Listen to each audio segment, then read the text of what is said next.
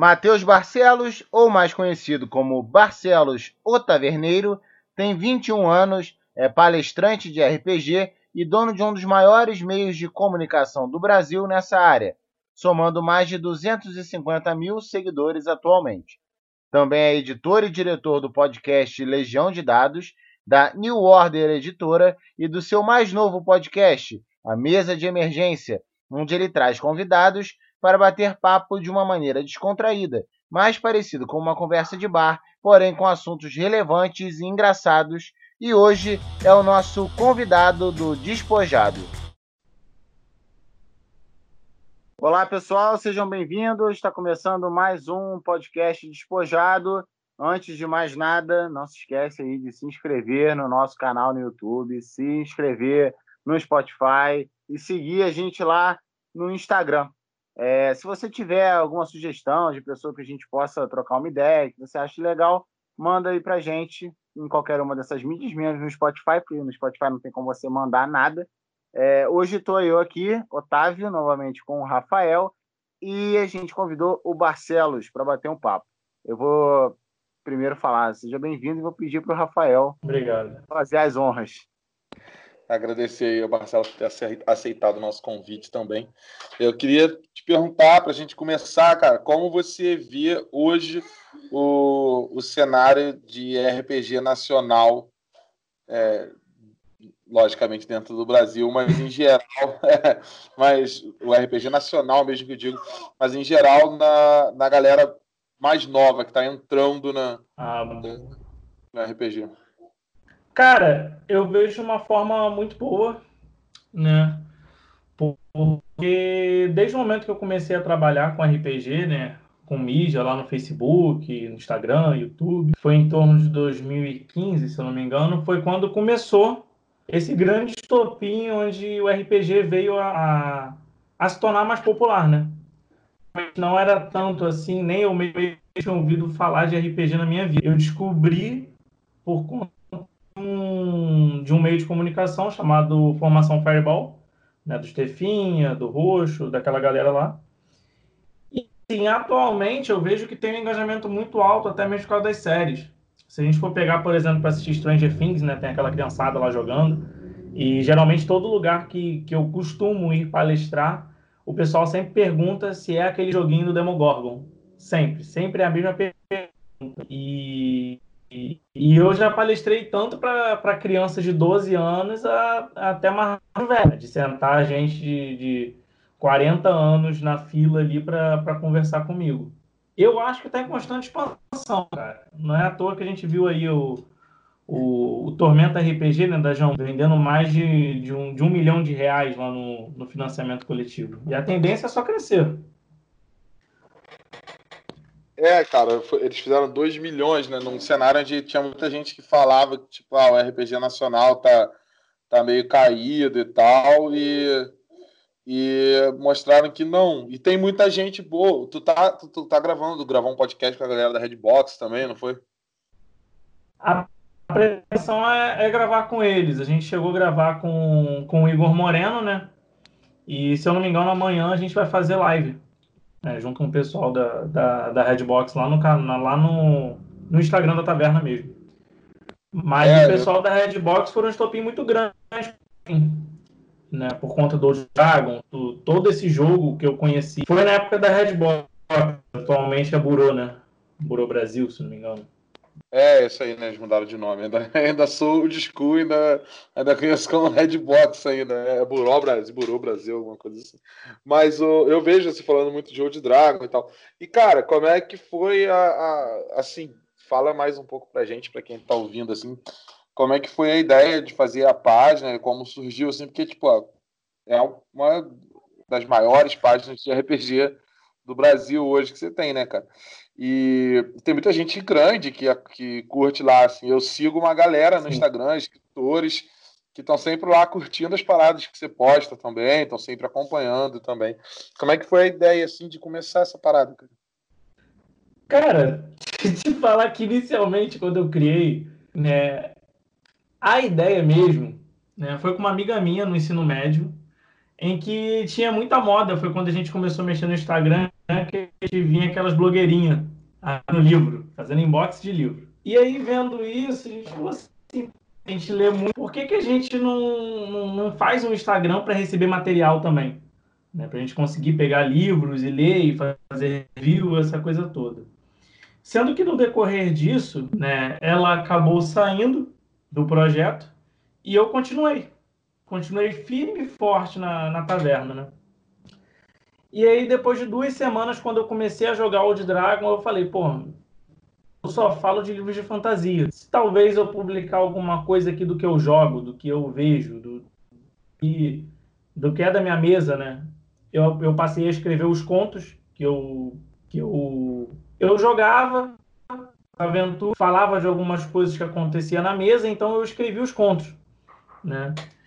E aí, assim, quando eu postei pela primeira vez, cara, foi sucesso. Todo mundo gostou muito né, do, do que foi postado.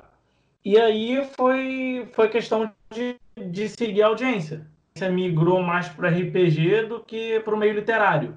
E por que eu leia muito hoje em dia, né, o RPG se tornou a principal fonte de todo mundo. E, querendo ou não, é algo muito bom. Porque o público gosta de RPG e a maioria das pessoas que jogam, elas leem alguma coisa. A maioria pega para ler alguma coisa.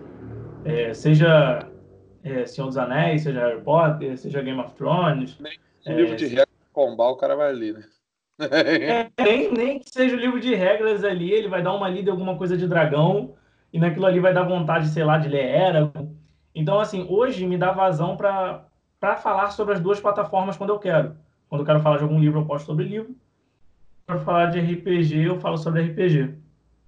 Sendo que dentro dessa, dessa trajetória, muita coisa foi acontecendo, né? É, a, a, minha meta inicial no ano era para era para bater 2 mil curtidas, quando eu lancei a taverna.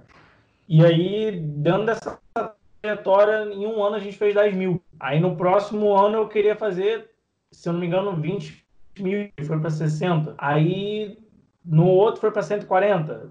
Depois eu deixei de ser megalomaníaco e fiquei na minha. Decidi parar de procurar coisa muito grande até porque não, não tem tanta gente assim que joga RPG no Brasil, gente, não é possível. Então, o que hoje eu, eu me sinto tão gratificado, né, é, de ter esse, esse, além de ter esse reconhecimento do público, de achar o trabalho muito importante para a comunidade RPG, atualmente eu venho trabalhando junto com, com o mercado editorial no Brasil, né? E algo que, cara, não, não tem dinheiro que pague isso. Você você pegar uma parada que você gosta como hobby e de repente você vê todo o material vindo sendo trazido pelo Brasil, né? O, o, alguns donos das editoras perguntando o que, que você acha, o que, que você vê, ou o que você acha interessante fazer com o público por conta disso. Basicamente, a, a taverna surgiu assim, né? desse em primário, e atualmente a gente está trabalhando aí nos planos de fundos com, com algumas editoras do ramo. Maneiro. E tu pensa em escrever alguma coisa, cara? Porque eu vejo lá os contos e tal que tu escreve. E tem uma galera que curte, mas de escrever uma, uma, não sei, um livro de contos, ou de repente um romance, uma parada maior. Cara, de falar que eu tenho. eu tenho, mas eu não, mas eu não lancei. Eu, eu escrevi até 140 páginas e e aí me deu, me deu um pouco de lapso de ideias. Eu escrevi, eu escrevi né, mas alguns contos eu não achei que ficaram tão bons assim para encaixar junto na antologia. Aí acabei não produzindo eles, mas eu tenho conteúdo parado aqui, guardado, né, no caso. Maneiro. Quer falar? Pode falar. Tá? É, não. Que a gente trocou, a gente trocou ideia com, com o Rafael e com o Valdir, né? Que são dois autores e tudo Tô mais. Tô vendo, mas tá gravando para você, tá? Porque tu sumiu para mim, mas tudo bem. Não, mas eu tô gravando, eu tô aparecendo em algum lugar aí, tá tudo bem. Tô aparecendo pra mim. Ah, tá. Tá, tá gravando um vídeo também? Tá, tá, estamos gravando tudo. Pô, eu nem vi, cara. Eu nem vi, de repente eu sei lá, faço alguma coisa aqui, nem sabia. Juro pra você, não, nem sabia. Foca é Spotify mesmo. A gente bota lá no YouTube, mas é para quem tem acesso só pelo YouTube, quiser ver por lá e tal. Não, sem problema nenhum. É porque, no, é porque, no, final das contas a galera acaba usando o YouTube até para ouvir mesmo, entendeu? É, a pessoa, tipo, deixa o YouTube rolando e vai ouvindo, mas a gente gosta do vídeo para a pessoa saber também com quem ela tá falando, com quem a gente está falando e quem é, né? Quem é que está falando cada vez. É, e assim, o que, que você. Você estava falando sobre a questão das editoras e de elas te procurarem e tudo mais. É, uma, o Rafael falou um pouco sobre isso na, na, no podcast que a gente gravou com ele. Mas eu queria. Oi? Rafael Dias. É, porque eu tô falando Rafael, né? Eu é. tenho, já tem um Rafael aqui, né, cara? é, eu pensei que era ele. Não, não, é, é verdade. Parto do, tô partindo do pressuposto, porque, sendo que é um podcast que a gente nem postou ainda. É, eu tô aqui falando altamente. Pô, não, o podcast que entrou, nem entrou, nem entrou ainda. É... Qualquer coisa corta, não tem problema não. Não, ah, eu só vendo isso, já vai ter entrado. É, é, o certo é esse. O certo é tudo que tá para trás aí que não entrou, entrar em algum momento. É, eu queria saber assim da tua percepção, porque eles deram a percepção deles e tudo mais em relação ao mercado de editorial em termos de fantasia. Se você acha que é, a gente está com, com déficit em termos de fantasia, se você acha que algumas editoras abandonaram muita fantasia ou seguiram os caminhos muito convencionais. É, e o que, que você acha em relação aos autores nacionais? Se você tem contato, ah, se você teve contato e tudo mais porque tem muita gente que escreve fantasia, né, cara? E às vezes a gente não tem acesso. Mas aí você tá falando do, do contexto do, da fantasia jogo ou fantasia romance? Não, não, não. É romance mesmo, romance. Eu, ah, cara, aqui, no caso aqui, o Rafael é o grande jogador de RPG, cara. Eu devo ter jogado RPG, sei lá, umas 5, 6 vezes na minha vida inteira. Ah, dá pra ver é... pela blusa dele da Guilda do Macaco, ele manja mesmo. Gosta. É, ele gosta, ele gosta bastante. Rafael é, é, fã, é fã da Jambô e tudo mais, de toda a parada de lá. Fala, fala Rafael, vocês moram por onde? São Paulo Estado? Onde, perdão? Rio de Janeiro? Rio de Janeiro. Vocês chegaram a vir no Diversão Offline, que teve aqui no Rio, várias vezes? Ah, e não fui nem um, em todos, assim, eles... Pô, que pena! Que pena, vi vá. que você teve maneiro pra caralho, assim, eu acompanhei lá e tal. Mas sabe o que é acontece? Eu, eu tenho um amigo que ele é fam famoso, assim, nessa... Eu tô, já trocou ideia com ele, já, com o Luan, da Gamer Mais, né? Sim. Eu até te mandei o contato dele uma vez e tal. E aí ele ele ele é convidado para ir nos eventos e tal, em tudo quanto é lugar, e a gente vai na Comic Con, vai em vários eventos e tal. E ele sempre chama a gente para ir em diversão offline, cara, sempre cara, é tipo alguma coisa muito absurda assim que não dá pra gente ir, velho. E agora só tem em São Paulo, né? Eu ano que vem eu vou fazer esforço para ir de São Paulo. Vou, com toda certeza, que é jogo o dia todo, cara. É muito bom. E tem vários lançamentos, palestras que acontecem tudo lá, vale a pena ir. É da diversão, da diversão offline no, no Expo Geek que teve no Rio. E, tipo, eles estavam com uma sala do diversão offline lá no Expo Geek. Eu tenho os, os dados com os goblinzinhos, várias paradas que eu ganhei de brinde lá. Isso há muito tempo atrás. Muito tempo mesmo. Caraca. Peraí que a gente acabou saindo da pergunta do Otávio. Qual era sobre o sobre romances, né? Sobre romance no, na indústria do editorial. Isso, a minha, é, mais na parte de romance mesmo, porque de tipo de jogo eu manjo Sim. quase nada. Cara, eu acho. Eu acho que ficou muito de lado essa questão de romance. E é algo que ele tem que ser buscado, entendeu? Pelo menos eu acredito muito, porque o romance, querendo ou não, ele é uma das maiores válvulas de, de, de imaginação e ele não depende necessariamente de um jogo. Por mais que você vai lá na, na Jambô e tem livro do Leonel Caldela, tem livro sobre é, romance no, no, universo de Forgotten Realms, lá de D&D e tudo mais, né? Você não, não necessariamente você precisa de um público de... Você pode anunciar, por exemplo, na Saraiva, na Amazon e outras plataformas para que muitas outras pessoas possam alcançar. E, ultimamente, você não vê muitas editoras fazendo isso, né? Você não vê mu muita acontecer isso. Geralmente até as editoras que elas têm um selo multinacional, por exemplo, a editora Leia ou a Novo Conceito, editoras que estão fora do ramo de RPG, né, mas são de, de fantasia, elas não, elas não selecionam muito fantasia nacional, né? Da editora Leia, poucos livros eu li que, que tinham esse aspecto nacional, que foi do, do Jeter, se eu não me engano, foi do Rafael Dracon. Mas é o nosso cenário de fantasia é muito rico. Eu conheço muitos autores, inclusive a maioria dos lugares que eu faço palestra são feiras de livros, onde, por, por esse fato de eu falar de livros e falar de jogo, eles me chamam para fazer palestra né, é, dentro disso, mas todos eles, na grande maioria, não têm conchavo junto com eles. Muito difícil, muito difícil. Geralmente são produtores independentes ou produtores que fizeram o primeiro livro com a editora, viram que não foi lucrativo, saíram e foram fazer o livro por conta própria para vender. Mas eu acho que faria muito bem, cara. Faria muito bem para o mercado, além de investir em autores, né, dentro disso, investir em autores que pudessem escrever no cenário dos jogos. Eu acho que isso aí seria um. Porra, o que mais teria. Eu adoraria ler, por exemplo, um romance no Reino de Ferro, que é um, um, um filme que é meio que steampunk da Jambô Editora. Né? E a Jambô Editora fez isso. Se você for ver lá, atualmente ele tem vários romances de Tormento. Mas você não vê isso se repetindo em, é, em outras, né? Muito difícil. Muito difícil mesmo. Atrai a galera, né? Tipo, o Tormento hoje tem seis romances, fora os contos, e tem duas, dois livros de crônicas, né? E, tipo, eu tenho uma prima que lê muito e tal, e ela.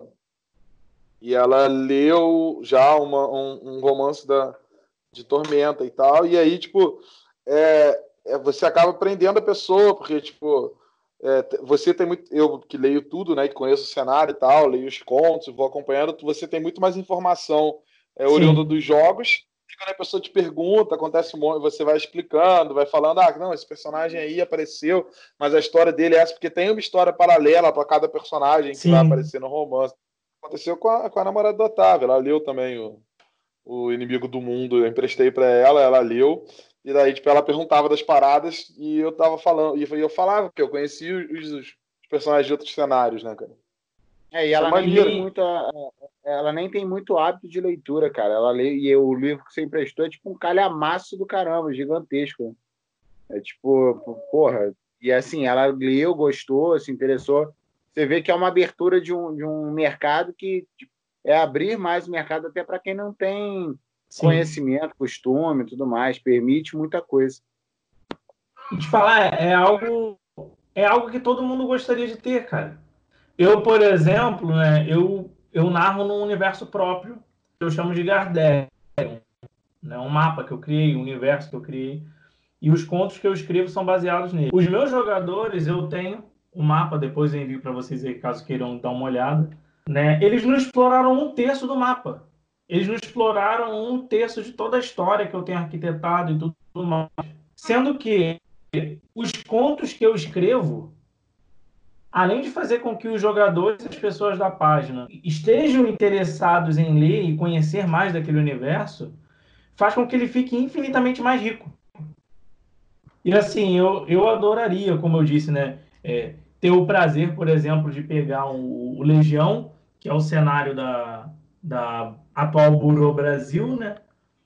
E ter um romance do Legião. E eu poder pegar ali e entender e olhar o que aconteceu, as coisas dos deuses e tudo mais, ou pegar o Tordesilhas, né? Para destrinchar isso. Eu acho que um, um obviamente, né, que o romance está pronto porque o cara morreu. Mas se ele não tivesse morto, né, que, que foi o Lovecraft, com o, o livro do Call of Cthulhu, tem um RPG do Call of Cthulhu e, obviamente, não sei se vocês sabem aí, também tem os livros de romance, né? Que foram escritos mil vezes antes disso. Mas seria muito bom, com toda certeza. É algo que eu gostaria.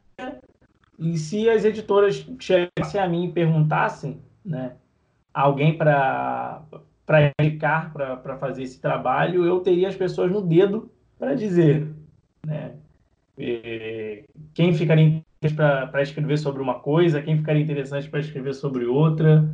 É, eu acho que. Certo, né, velho?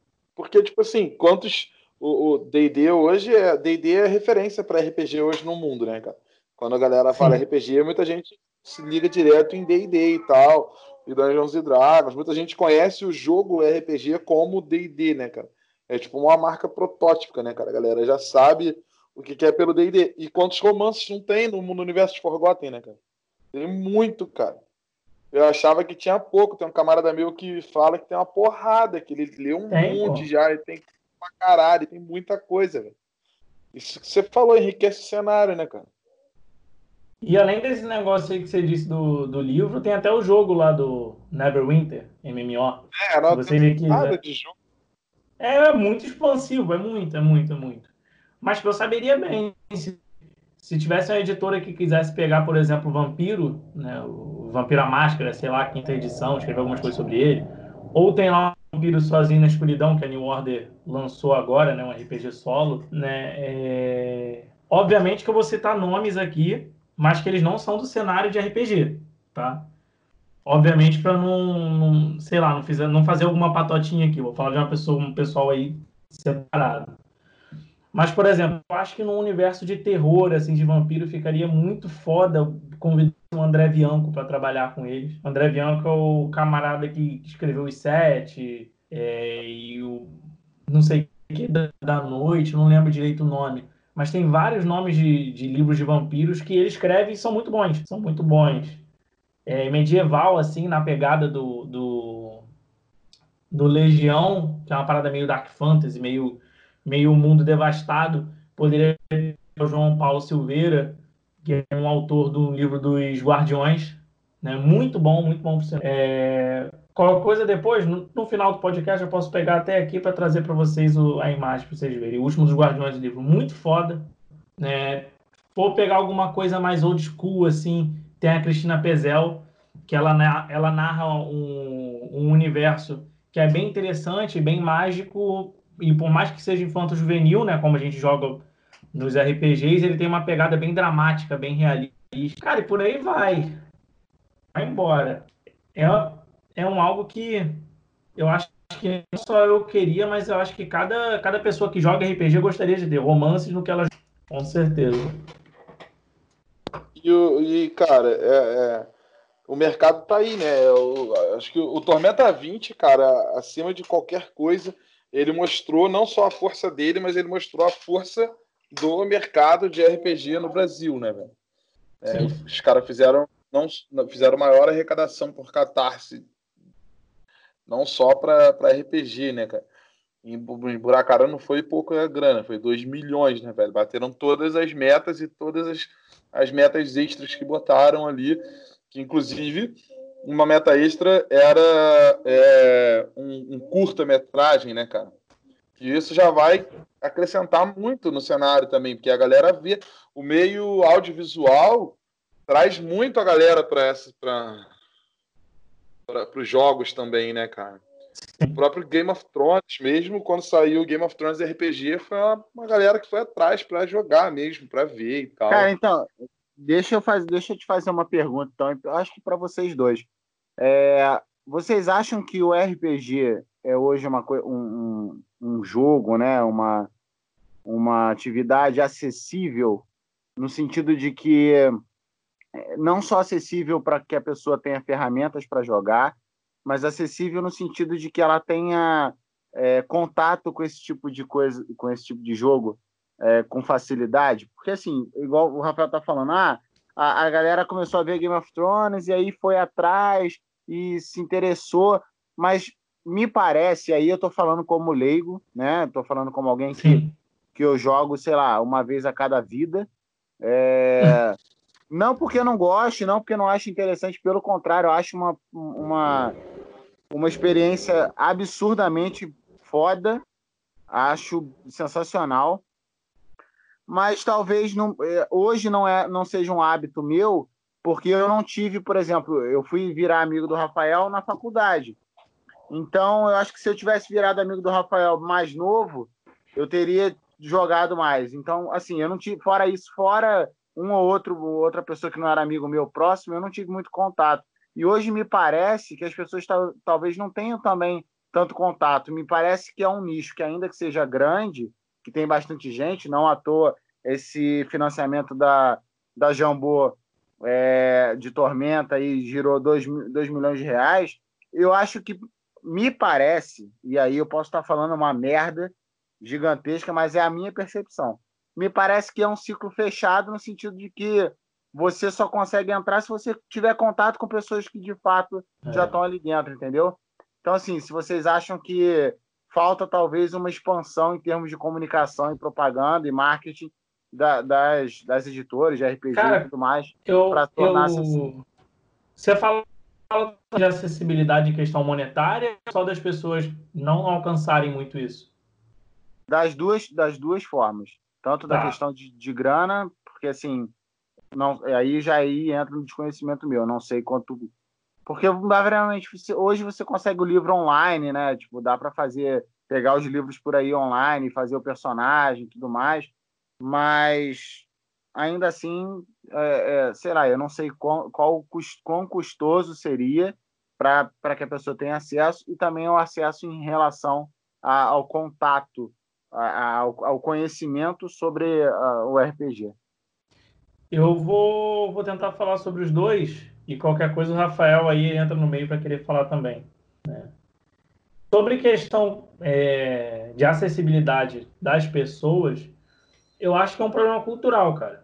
Porque o RPG, ele, ele é particularmente um jogo novo, um jogo que surgiu na década de 70, e que ele, teoricamente, ele tem um nicho específico porque as pessoas precisam ler para isso. E a leitura não é uma coisa, é, como posso eu não digo acessível, mas não é tão estimulada pelo meio da educação. Os caras pegam uma, uma criança de 14 anos e mandam ela ler Machado de Assis. Né?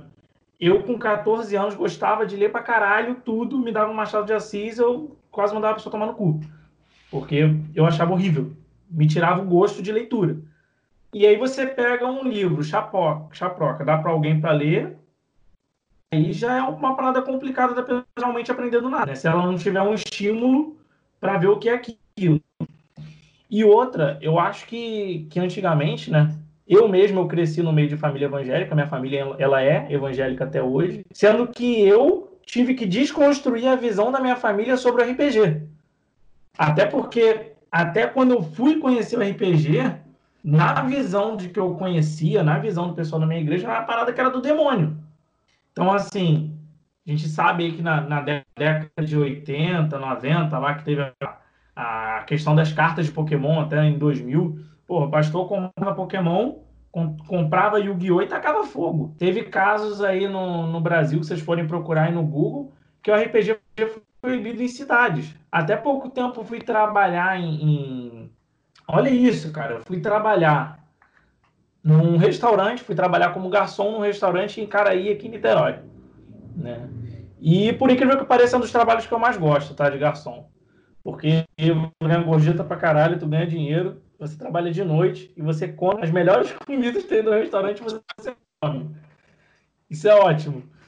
E eu trabalhando de garçom, cara, eu tinha comprado o livro do Vampiro à Máscara é isso, eu comprei o livro do Vampiro à Máscara, né? Eu achei num sebo, vendendo por 80 reais. E aí, pô, 80 reais Vampiro à Máscara é um livro baratíssimo, porque é um livro que se tornou relíquia e você só encontra ele, tipo, em raramente oportunidades e geralmente 300 reais, muito caro. E aí eu levei pro trabalho. Levei aquele livro na mão, né? Segurando como se fosse uma criança, com medo da, rasgar, porque a parada já era velha, né?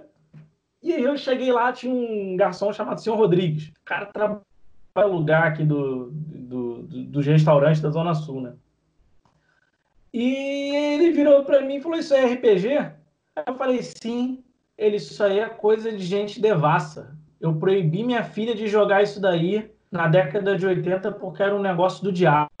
Porque eles se reuniram numa mesa e ficaram falando um negócio que ia matar os outros, que não sei o quê. Olha a lorota do cara. E aí, tipo assim, eu parei e falei para ele, eu falei, ó, o senhor pode, pode ter um pouquinho de razão em algumas coisas. Porque você está falando na hora de 80, o pessoal ultimamente, que não é de hoje em dia, você vai falar para um cara que já é velho, explicar para ele o que ele aprendeu a vida toda, é uma desconstrução que ele mesmo tem que fazer, você não é obrigado a encaixar nada que você quer na cabeça dos outros, né? E aí eu falei para ele, eu falei, pô, dentro do RPG, você tem desde os jogos que são diabólicos, diabólicos entre muitas aspas, né, que tem uma pegada mais sombria, realmente. Minha dias parou para ver a gente jogando Call of Cthulhu aqui e ela saiu da de perto, porque ela estava se sentindo mal vendo o jogo. E você tem desde jogos que são mais light, que são mais humorísticos, que, que tem uma pegada mais fantasia, né mesmo? Então, assim, para vocês verem que não é uma parada que, que tá longe dessa segregação que aconteceu, foi ali, pô.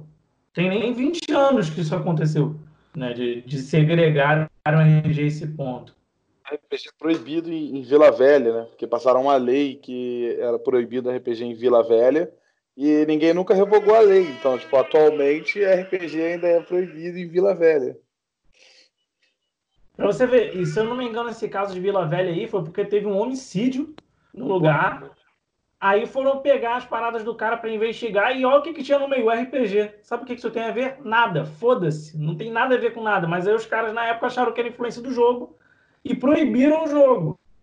E sem falar que, que não tem incentivo da cultura pro meio do RPG. Não tem. E é algo que na minha cidade, né, agora nessas eleições, eu até estava conversando com, com, um amigo meu, que ele foi secretário de cultura aqui da cidade. Eu fiz a palestra aqui em São Gonçalo através dele. E eu estava falando com ele de uma oportunidade de, né, de poder acrescentar culturalmente o RPG alguma coisa. Não é possível.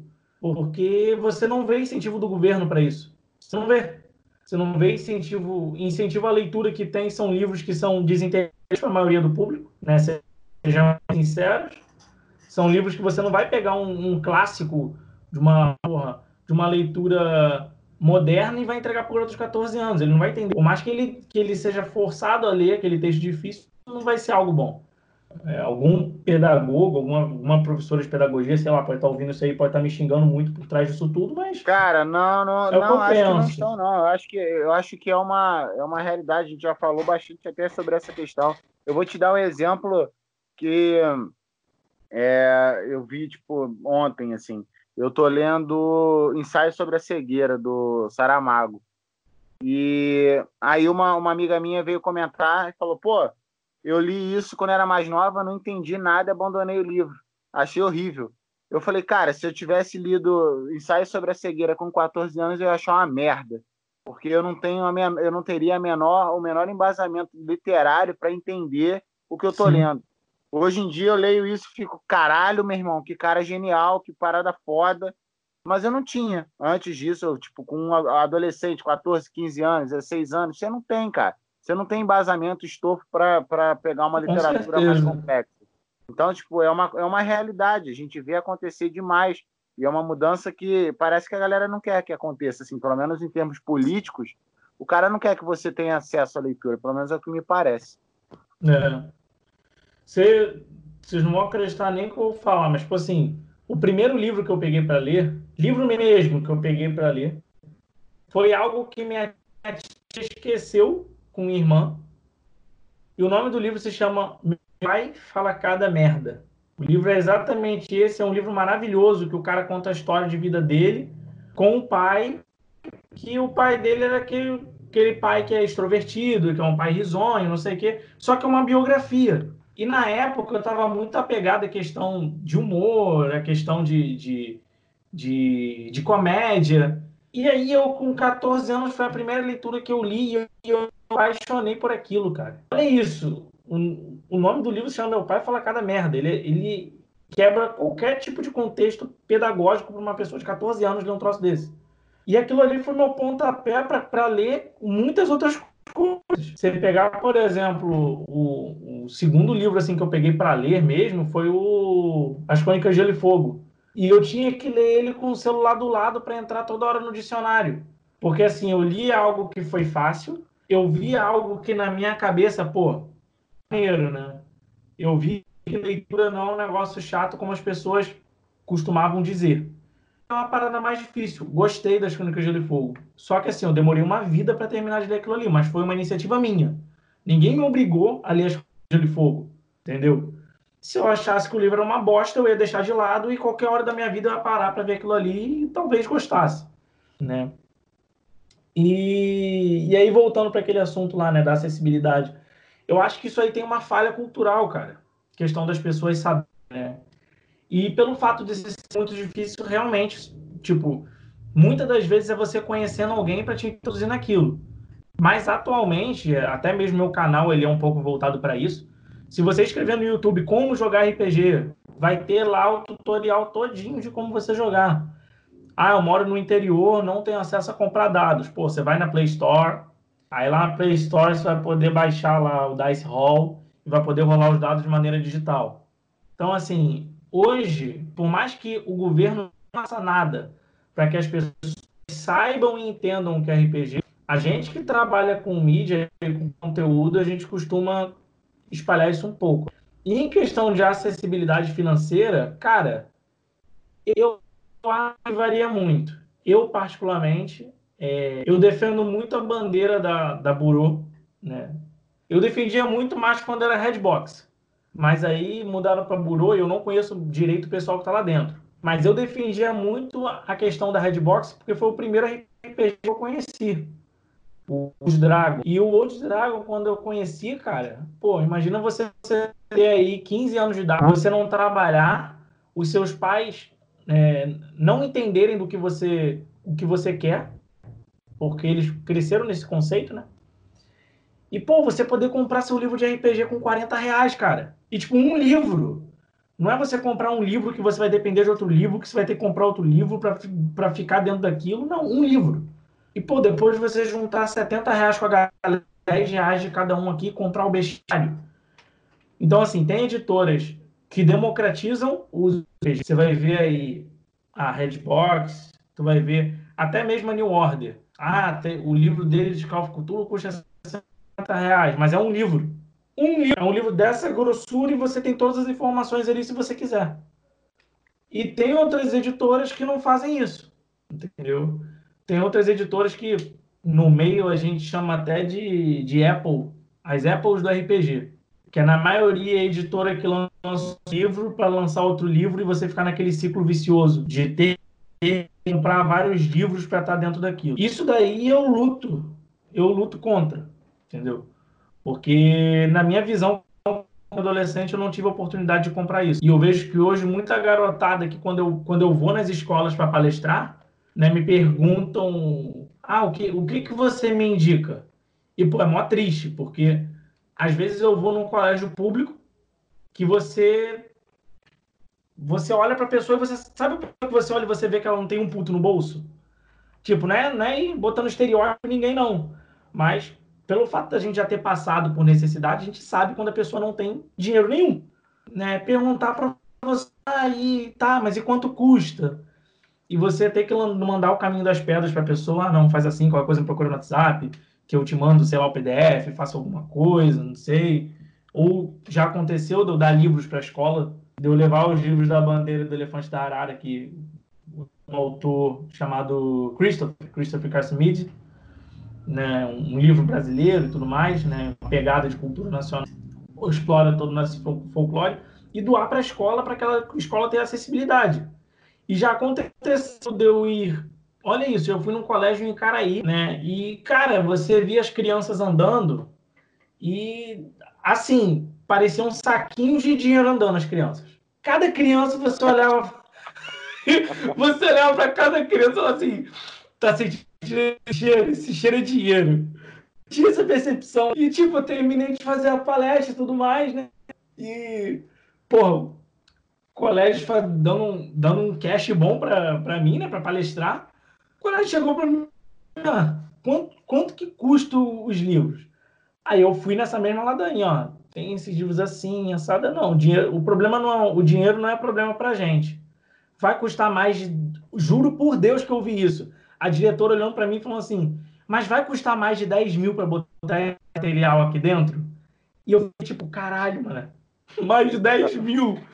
10 mil! 10 mil, irmão. Cara, 10 mil. 10 mil eu, eu abro uma editora pra mim, vai se fuder. Óbvio que eu não abro, né? Só uma piada, mas, pô, 10 mil é muito dinheiro. Então, assim, existe os dois lados. Existem editoras que democratizam o uso de RPG e tem editoras que ganham em cima disso. Sabe que vai ter gente comprando e sabe que a pessoa que compra vai estar com dinheiro, foda-se. Lançam um livro lá nas alturas e o pessoal compra, entendeu? É variável, assim. Tem, tem, e tem sites que ajudam essa porra. Tem um Twitter, se não me engano, que chama RPG Mais Barato. que aí tipo, eles vão botando só promoções e tal, é, dando dica. A gente tem, por exemplo, o, o eu comecei, você começou no mas eu comecei no 3DT. Ah, eu joguei, que é um, pô.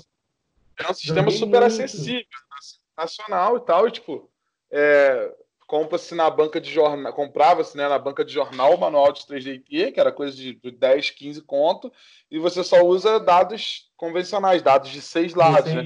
Então, tava aquele D6 do, do teu jogo do, de War uhum. e ia jogar 3 feliz de, da vida.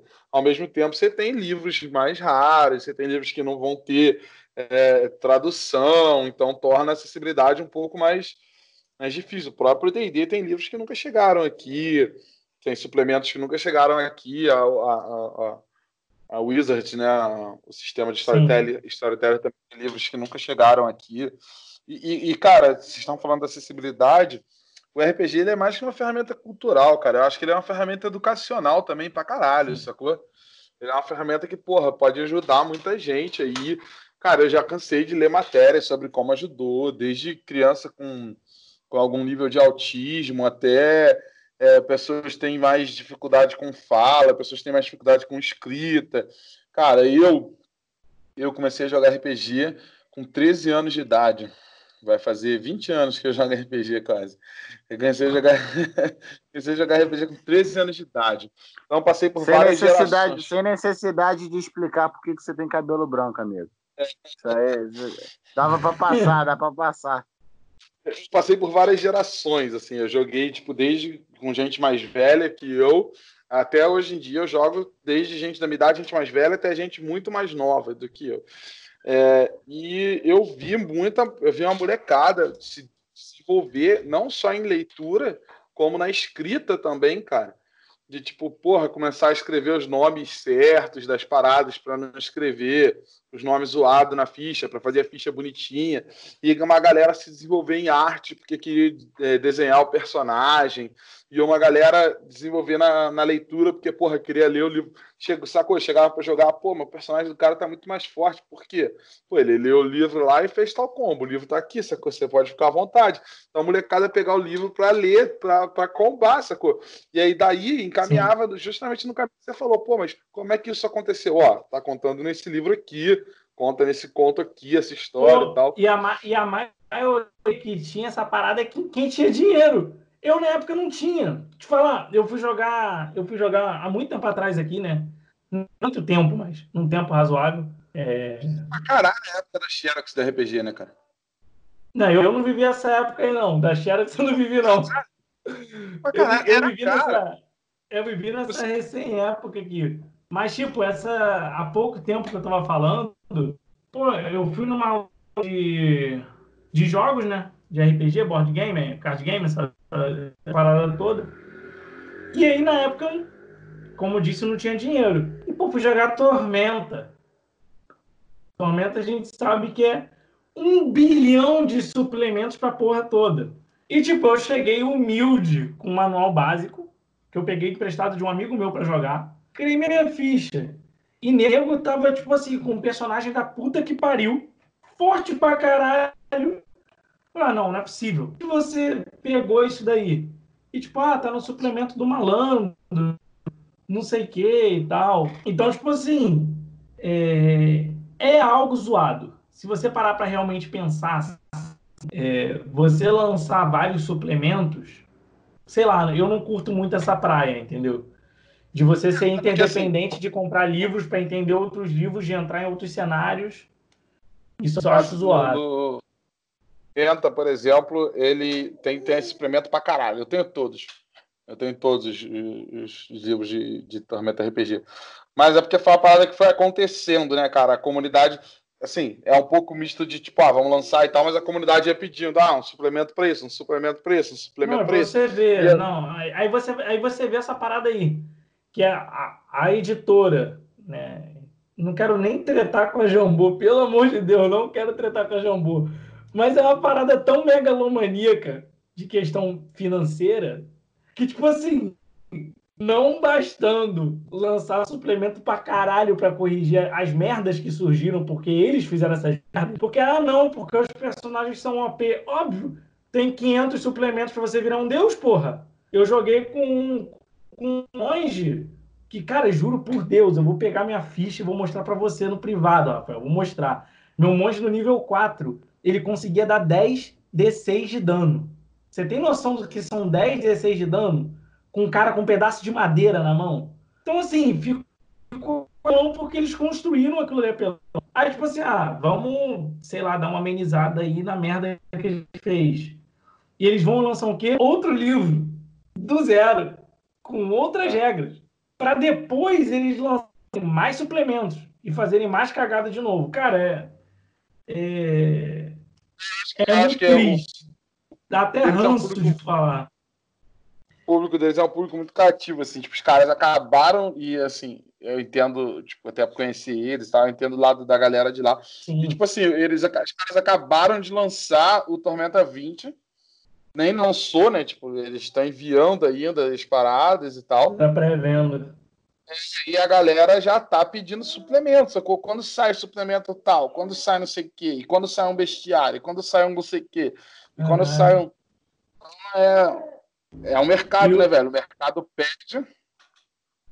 Não e o jeito. pior, o pior é nem questão do mercado, né? A questão é do. Você vai ver isso daí do.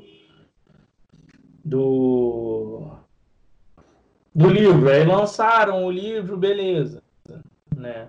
Mas você vê essa essa construção. Tipo assim, foi o que eu disse. Tormenta, eu acho ele hoje acessível? Eu acho. Se você pegar, por exemplo, um grupo todo, tenho 15 anos, vou pegar 20 reais de um, 20 reais do outro, ah, bora comprar, sei lá, manual do não sei o quê? Sim. Mas agora, infelizmente, para pro padrão é, claro. de, de, de, classe do meio que mora no complexo da Maré, não sei o quê. O garoto não vai comprar isso, não vai, velho. Não vai. É, é, o que você falou. Se o cara compra só o suplemento básico, ele fica para trás, sacou? Ele não vai conseguir micro... nunca fazer um. O microfone tá mutado, Otávio. Otávio. Ele tá falando aí, o microfone. Eu só tá tô. Tá não, tá mutado. Não, não, não. Eu tô acompanhando, mas pode. Eu sou, eu sou, cara, eu sou, eu, eu ouço, mano, quando vocês falam sobre isso, eu ouço muito mais do que opino, porque meu conhecimento é muito, muito raso. Você compra um livro básico hoje, ele sacou? Ele não é o que você falou, né? Ele nunca vai construir um personagem com, com a mesma eficácia do que o cara que tem acesso a todos os livros, Sim. sacou? E é livro pra caralho, mas a gente tava falando da época da Xerox. Eu, eu vivi muito essa época, cara. Que, tipo, era caro um livro de D&D na época, assim. Era os Até mesmos 80. É, na época era 80, 90 conto, tipo, 80, 90 conto era dinheiro. Era muito dinheiro. E, tipo, o maluco que comprava, xerocava aquela porra e começava a vender a Xerox. O livro ficava acabado, mas foda-se essa coisa, ele ganhava dinheiro na Xerox daquela porra. E aí vendia mais uhum. acessível. Então, juntou a galera. Quando, quando eu tive o meu primeiro livro de ADD, foi assim, tipo, os, os meus livros de AD&D, né, livro de jogador, livro do mestre e livro dos monstros, os três básicos ali, assim, de AD&D foram assim, tipo, a gente juntou uma galera que eu conhecia em loja e tal, e comprou o livro, e, e, e todo mundo tirou sua Xerox e depois Sim. a gente vendeu os livros. Porque era caro, velho, era caro pra caralho, não Sim. era uma parada acessível, não era... Até, até, até muito caro, né, cara? Tipo assim, foi o que eu disse. Você depende muito do padrão que você pertence, né? Obviamente que o que é caro para mim, às vezes não é caro para você, e o que é caro para fulano também não é caro para Beltrano, né? Então não tem como eu falar tipo assim, é, a galera que lança suplemento de suplemento são jogos ruins? Muito pelo contrário, são jogos excelentes, né? Tem a necessidade de produzir mais material conforme pedem. Mas aí tem duas moedas. Tem, tem as editoras que vendem uma parada mais acessível e tem editoras que vendem. Isso vai ter em todo lugar. Todo lugar. Não... Você vai pegar, por exemplo, você pega, por exemplo, uma editora de material de romance mesmo. A editora Novo Conceito. Pô, eles lançam livros, tipo, ótimos, ótimos, ótimos, por 25 reais. Aí tu vai a editora Leia, que é a dona de Game of Thrones, é a dona de, de a maioria dos livros de fantasia, Mistborn, né? É incrível, Aí. Mistborn da Intrínseca? Game of Thrones saiu da Leia. Saiu? Tá, vamos falar aí um pouquinho atrás. A Leia mesmo. Aí, ah, não, Game of Thrones, o caralho. Pô, mas você vê a diferença, por exemplo, da democratização. Um livro da Leia hoje está custando 60, 70 reais. Um livro de uma outra editora que tem a história que é feito do mesmo material custa 25 reais. Então, assim, todo mercado vai ter isso. Vai ter desde o camarada que vai vender um Xiaomi e desde o camarada que vai vender a porra do iPhone. Vai fazer a mesma coisa que o Xiaomi. O sistema operacional é diferente, a pegada é diferente, o conceito é mais premium. Por mais que você faça a mesma coisa, meu telefone liga, liga, o seu liga. Então, entendeu? E é, e é, é muito fácil você confundir uma pessoa que está interessada é outra coisa, até queria puxar um assunto, mas o Otávio, por exemplo, o Otávio tem interesse, tá? É muito mais fácil chegar para ele e falar assim, Otávio, ó, esse livro aqui, você vai jogar essa porra toda aqui com o Old Dragon, por exemplo, você tem um livro base aqui, você vai jogar, vai conseguir fazer a porra toda, é, e vai te custar 50 contas. E chegar para ele e falar, não, tem o Tormenta RPG, mas tu tem que comprar todo esse material aqui, que tu vai fazer um investimento de pelo menos 300 pilas, sacou? É, é muito mais dinheiro. Mesmo o cara que tem dinheiro Sim. e ele tá querendo começar, ele vai pensar duas vezes em fazer um investimento maior, sacou? O pior é que vem até aquele conceito de tipo assim, vou pegar, sei lá, atualmente no período da pandemia, pô, vou pegar 300 conto e vou, vou comprar doideira. E se eu não, não gostar, entendeu? Do material? Vou pegar 170 reais, né? E vou pagar num livro que eu dependendo de outros livros para jogar. Uma parada que você parando para pensar assim, não, não é uma parada muito boa de, de se fazer, entendeu? Aí a maioria das pessoas faz o quê? Compra, compra um livro acessível ou joga em alguma mesa de RPG para o que é a parada, e se gostar, eles vão andando trabalho formiguinha. Se não gostar, paciência, né? Material. É, o, o, agora, o que eu tava falando da pessoa começar o RPG, eu acho assim que hoje em dia tem muito vídeo. Tem um, um malandro, eu esqueci o nome dele, acho que é que ele faz uns vídeos meio de comédia e tal. Que ele tem um canal, ah. ele fez tipo um jogo pelo YouTube, assim, pra galera ir decidindo o caminho e tal. É o Só que... Game Chinchilla, né? Se não me é, eu acho que é isso. Só que o, o, o, que acontece? Eu acho que mesmo assim, mesmo com todos os vídeos, os vídeos que você faz no canal do YouTube são maneiros pra caralho e tal. Eu acho que mesmo assim, cara, eu acho que ainda depende de ter alguém perto para dar o pontapé inicial. Com certeza. Pra, tipo, é por jogo. Tem que ser, tipo assim, o cara vai evoluindo, porque, tipo assim, ó, a galera ligou o Netflix lá e jogou aquele Bandersnatch lá, de tomar a decisão do malandro e jogou. Se tu tem um cara próximo de você que joga RPG e tu comenta que tu gostou daquilo, o cara já pode se aproximar de você com um livro-jogo, falar, porra, olha só, você pode gostar disso aqui, você pode gostar desses livros jogos é, so, solo, né? Você pode gostar disso aqui, você pode isso sacou? E mostrar outras paradas que de repente se o cara não conhece ninguém, ele vai gostar do Bandersnatch e aquele aquele interesse dele vai morrer naquilo ali. Eu geralmente eu sempre aconselho para pessoa, se você não, se você quer jogar RPG, na época que a gente jogou RPG, né, que eu comecei a jogar RPG, não teve ninguém para colar comigo sabia jogar. A primeira vez que a gente jogou realmente foi literalmente isso. Eu tenho a foto até hoje salva que eu postei no Facebook. Isso. Tinha um jarrão de suco tangue, umas batatas fritas e tal, e a gente não tinha livro nenhum. A gente tinha os dados, a gente nem sabia para que rolava o dado, a gente não tinha ficha nenhuma. E a gente sentou e o Alan, um amigo meu, ele foi falando a história, deu umas narrador ali e tal, como que se passava, ia no universo dos super-heróis, não sei o quê. Aí a gente foi jogando e a gente parou e falou assim: caraca, não tem como jogar isso, porque não tem, não tem nenhum livro, nem nada assim, né? E foi na época que a gente descobriu lá no YouTube o Formação Fireball. E na época falou muito do Old Dragon, que é um DD, né? Só que não patenteado. Ele é um DD de, de, de ficha básica, como se fosse um ADD. Você tem ali força, destreza, constituição, inteligência, sabedoria, carisma. Atributos básicos para você conseguir jogar né? E depois, cara, que a gente foi comprar o livro. A gente primeiro ficou vendo como que era. Aí eu não lembro aonde o Alan na época baixou, porque nós éramos adolescentes, não, não tínhamos condição nenhuma. Se eu não me engano, a gente conseguiu baixar o PDF, ou foi um amigo dele que enviou, ou na época tinha um, tinha um, um fórum enorme aí chamado Biblioteca Élfica. Se eu não me engano, o Alan conhecia um pessoal lá que mandou para ele. Obviamente é. que hoje em dia. Obviamente Caralho, que hoje em dia a gente não recomenda as paradas, né? A gente não recomenda as paradas hoje em dia. O maior fórum de pirataria do Brasil é foda. Mas aí na época a gente não tinha condições nenhuma.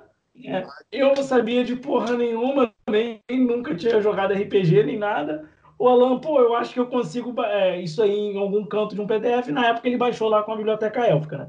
E a biblioteca élfica, por mais que foi o, o a maior, maior puta que pariu aí do, do, do cenário de pirataria, né, de jogo, teve muita gente que começou jogar RPG por causa dele, por causa desse material aí disponibilizado de um bilhão de formas que eles lançavam lá. Complicado pra caralho e... chegar num malandro que, que, tipo, nunca jogou. É, não é que nunca jogou, mas que às vezes é que você falou, ah, um bando de adolescente, sacou? E aí que às vezes nem lê, nem faz nada, tá começando naquele hobby, você chega pra ele e fala, não, você tem que valorizar o editor e o caralho e comprar essa porra de 80 pratas. Sacou? Ele não vai comprar. Exatamente. Exatamente. Quando a gente fala da gente que já é mais velho, é, por exemplo, já trabalha, já a gente sabe do valor das coisas, tudo bem, mas você vai falar isso com um adolescente, cara. O adolescente não vai querer ligar para editor, de, de, de, dar o dinheiro para o cara receber, os royalties. Ele vai pouco se importar. Até, até, porque, é... até porque ele não vê o valor disso, né? Ele ainda não tem uma capacidade de enxergar o valor disso. Ele ainda não. Ele, a, a, percepção de valor dele ainda é muito básica em determinados, em determinados pontos. Quando a gente vai ficando mais velho, acho que a gente vai enxergando valor em algumas coisas que provavelmente quando a gente era mais novo, falar, pô, nunca que eu vou dar tanto, pô, gastar tanto com livro, ou gastar tanto com qualquer coisa nesse sentido. Hoje a gente vê isso de uma forma completamente diferente. Acho que é questão da Sim. maturidade também que o tempo traz. Né? Hoje em dia eu faço questão de comprar, cara questão. Eu trabalho junto com as editoras, mas, tipo assim, é... dependendo do material, eu pergunto, né, se, se, pô, vocês querem que eu pague alguma coisa? Porque o, o papel foi impresso dali, né, para parceria. E é uma parada que eu vou ficar aqui armazenado aqui jogando durante anos da minha vida. A gente sabe o valor que o cara teve de passar horas e horas escrevendo. E teve o camarada que foi contratado para fazer diagramação, o outro que foi contratado para ser o tradutor as horas não dormidas do, dos editores, né? É, durante a noite, tirando aquele livro, montando material. Então, assim, hoje em dia a gente dá valor realmente para essas coisas, mas quando você é adolescente, foi o que o Otávio falou. Você não tem muito isso de, de valorização, né? ainda mais de, de cultura. Tem, cara, tem, tem um. Eu ia falar de RPG sem dado, né, cara? Tem uns sistemas que até sem dado, né, cara? Tinha um projeto, acho que rolou no Catarse também, que era tipo RPG de mesa de bar, um negócio assim, que era para jogar. Mesa de bar. Para jogar em mesa de bar e tal. E você, eu lembrei que você falou do, do, do, da parada do. É, só voltando no assunto, você falou da parada do Chulo e da parada do, de ser assustador e tal, de como a galera tinha o preconceito antigo, só voltando nesse assunto.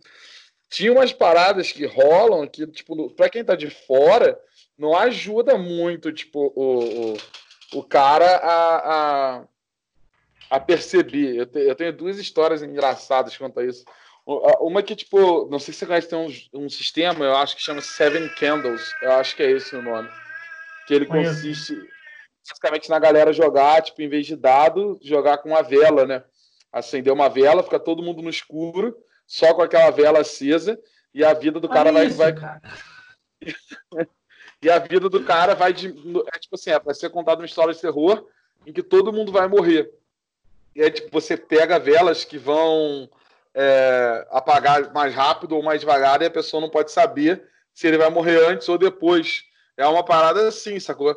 Então, tipo, tem uma vela que vai apagar mais rápido, tem uma vela que não vai apagar mais rápido, e o cara só tá vendo a chama dele esvaecer e aí o personagem dele vai morrer. Então é mais sobre contar uma história e tal. Ah, e é uma parada legal. Se você pega isso fora do contexto, sacou? E tu abre uma, um quarto e tu vê um bando de adolescente no escuro falando de demônio com sete velas acesas, sacou?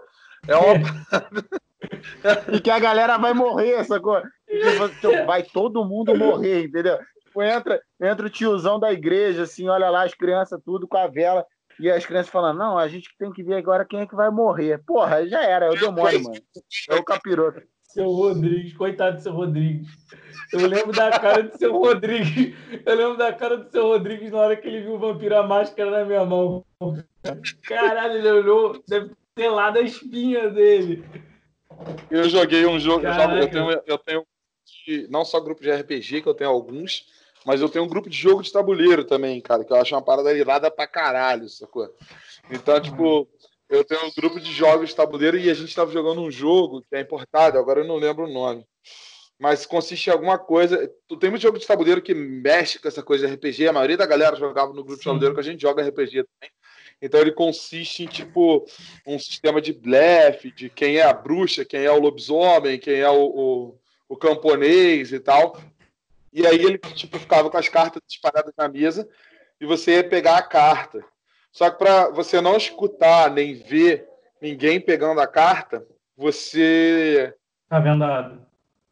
Ficava todo mundo abaixado, de cabeça abaixada, batendo o pé e batendo a mão, pra gente não ouvir nenhum barulho e nem ver, sacou? Caralho.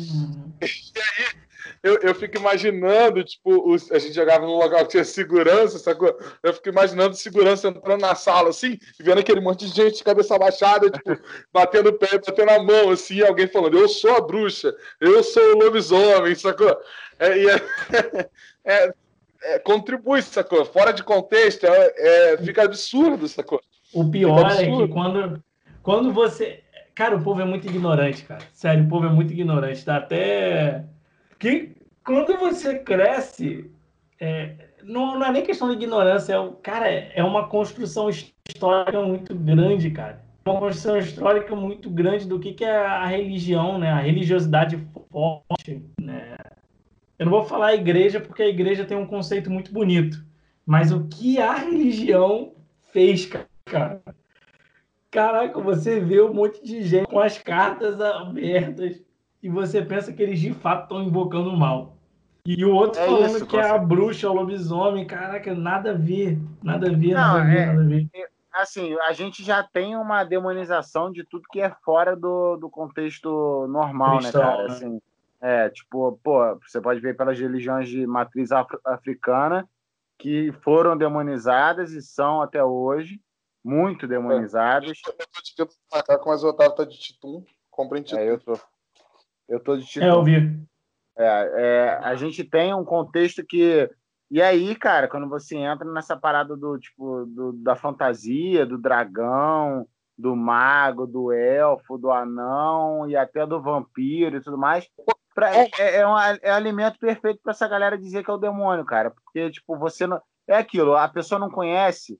É, o desconhe... Eu já falei essa frase aqui no, no podcast outras vezes. O desconhecimento é, a, é, é, o pai da ignorância, entendeu? Então, tipo, do, do, do preconceito, é, é, basicamente é mais o pai do sim, preconceito sim, mesmo. Porque, tipo, o preconceito vem da tua total ignorância, da tua total falta de conhecimento sobre aquilo. E aí o cara vai lá e, pô, ele não entende o que é o RPG, ele não entende conceitos de fantasia, conceitos de, de formação, até de, de estereótipo, de qualquer coisa do tipo.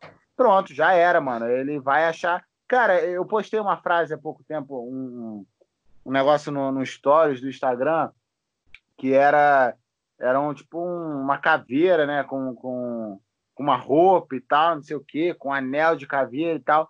E tava escrito assim: é, tá achando que que caveira é coisa do diabo, mas quando, e aí embaixo tá assim, quando você morrer, você vai virar o quê? Um pônei?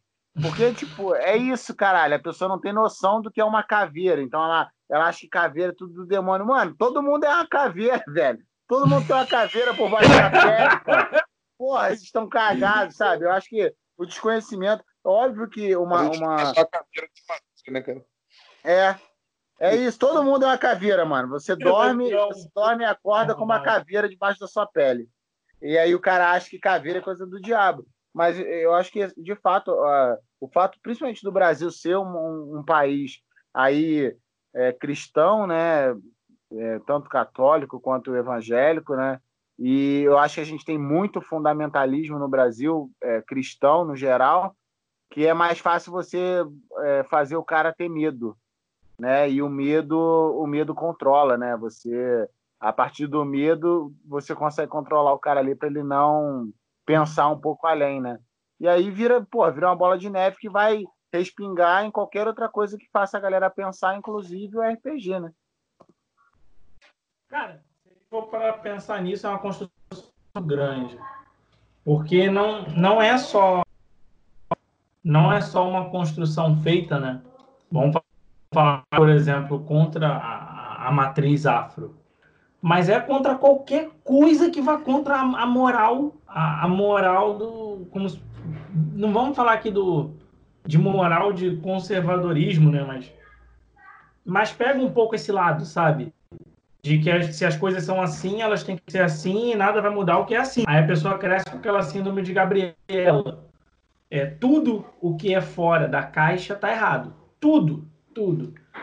E, pô, pra mim foi uma construção muito difícil. Foi muito difícil é, sair desse conceito, né? Porque, assim, é... Logo depois da. Quando eu tinha ali uns 18 anos, se eu não me engano, né? É, eu sou professor de Kung Fu.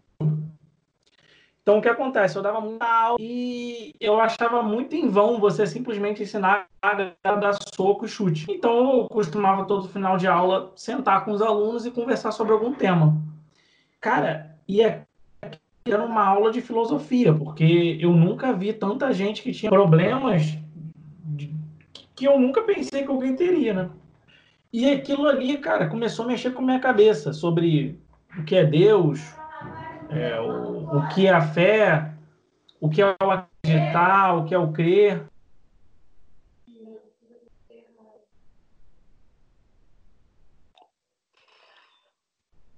É. O, o que seria tudo isso, né?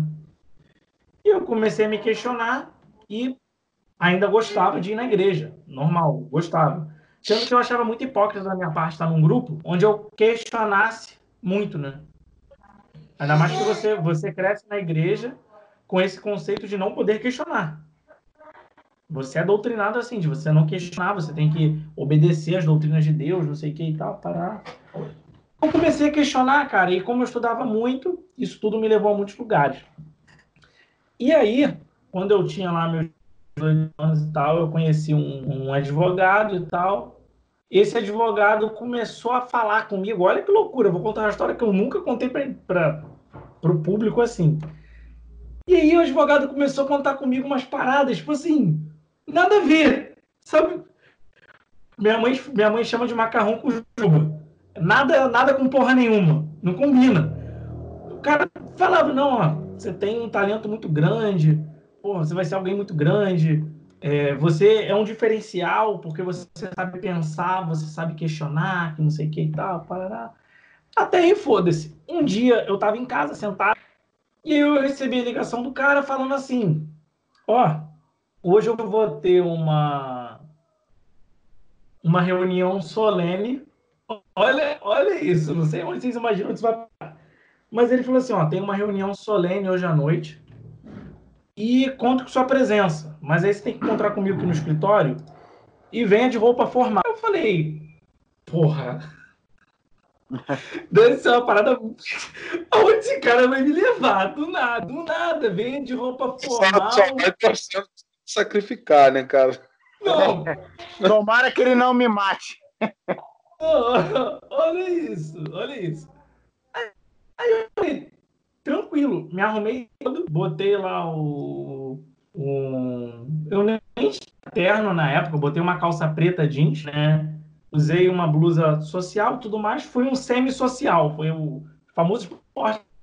Aí cheguei lá no escritório do cara, não sei o que e tal, ah, como você tá, não sei o que e tal, mas e aí, onde a gente vai? É, ah, não, pô, eu te conto no caminho. Já é uma parada estranha. Eu te conto no caminho ainda. Aí Entrei no carro, a filha dele entrou no carro, todo mundo deixando um a um em casa. Aí eu perguntei de novo, onde a gente vai? Falou assim, não, a gente vai ali na numa reunião que eu tenho hoje lá na maçonaria, numa iniciação. Aí, tipo assim, na época, eu, porra, acabei de sair da igreja evangélica, falei, caralho, fudeu. É agora. Vamos é agora, agora vamos, que vamos sacrificar. Coisa, cara vai me sacrificar. Sacrificar. sangue de bode, né, cara? Olha isso, olha, olha isso, cara. Falei, não, o cara vai me sacrificar, entendeu? Eu vou chegar lá, vai acontecer um negócio estranho. Aí, cheguei lá, né? Cara, eu fiquei em torno de três horas sentado no pátio da loja, esperando para os caras descerem e convidar o pessoal para subir. E aí eu subi. Subi aquela escadaria e tudo mais. Cara, cheiro forte de incenso, de vela. Olhando em volta, vi uns quadros assim. Ali o meu cu não existia mais, para vocês terem uma ideia. Ali não passava átomo, não, não tinha não tinha definição para saber o que eu poderia sentir naquele exato momento. E aí, cara, entrei, pô, uma cena, caraca, uma das cenas mais bonitas que eu já vi até hoje, do pessoal com espada cruzada e tal, passando ali dentro. Olhei aquele céu estrelado de dentro, tudo meio azulado, as duas pilastras na entrada, o sol no fundo. Falei, mano, eu nunca vi um negócio desse na minha vida, onde é que eu tô? E aí eu entrei e tal, o pessoal aplaudiu, sentou. E aí o camarada lá na frente começou a falar muito, muito bonito, muito sobre tudo, sobre tudo. E aí eu saí e tudo mais, né? E aí, e aí o, o, o camarada que me, havia me convidado, ele não sabia, não tinha idade para ser maçom. Porque para ser maçom você precisa ter 21 anos, né? 21 anos para cima. E aí ele foi e me convidou para fazer parte de uma ordem chamada Ordem Demolei era uma, uma, uma ordem paramaçônica. A maçonaria patrocina essa ordem. E ali você aprende ideais de, de amor filial, reverência às coisas sagradas. Você aprende a ser uma pessoa melhor, né, digamos assim, uma escola de filosofia.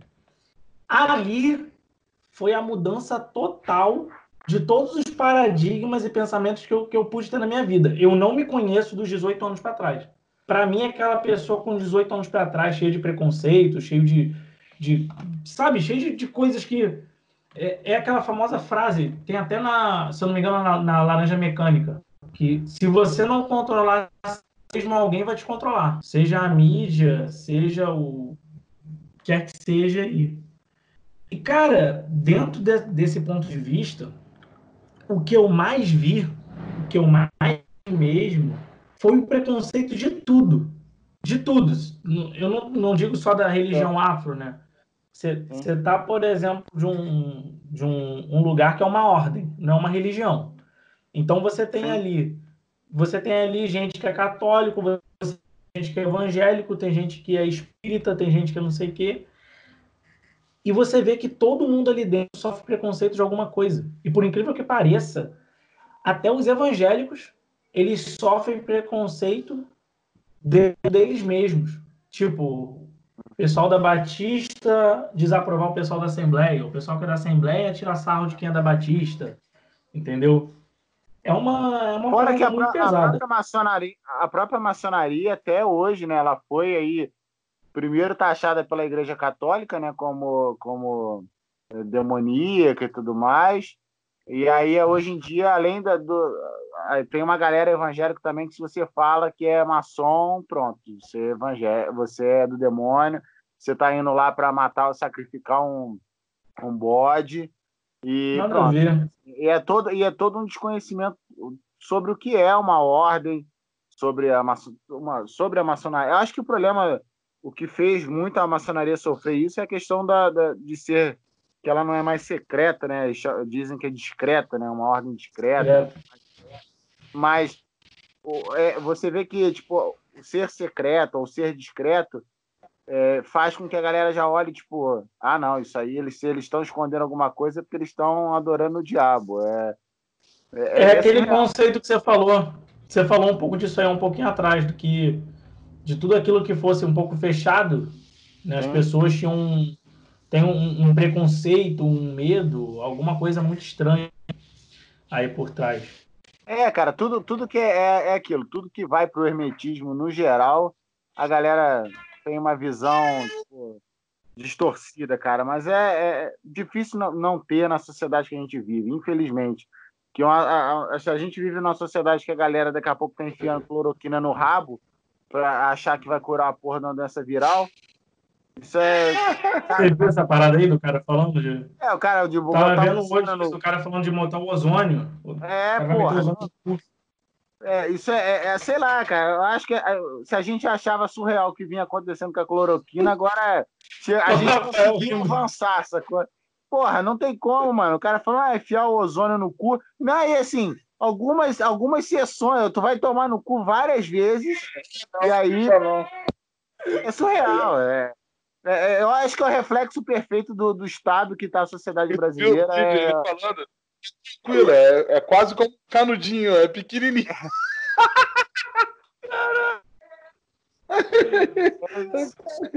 Não, e tu viu que esse prefeito ele já tá distribuindo, tipo, remédio de piolho e mais não sei o é. que, pra galera ficar tomando já. E... É, já vinha fazendo os kitzinhos, mas é, é, é. Vermectina, vermectina, né? É, ivermectina. É remédio de verme, né? Remédio... Ah, sim. Cara, é. Não é, tinha é galera. Isso. Daqui a pouco a galera tá achando que vai curar corona com escapim, né, cara? cara, dá com Vic, sacou? O cara vai botar o Vic aqui no pulmão, aqui, aqui. Ah, não, no... Respeita que tem uma coisa que cura corona, com certeza que cura todas as outras doenças. Então se cura todas as outras, com certeza cura corona, cura corona que é a pomada minâncora. Minâncora, minâncora.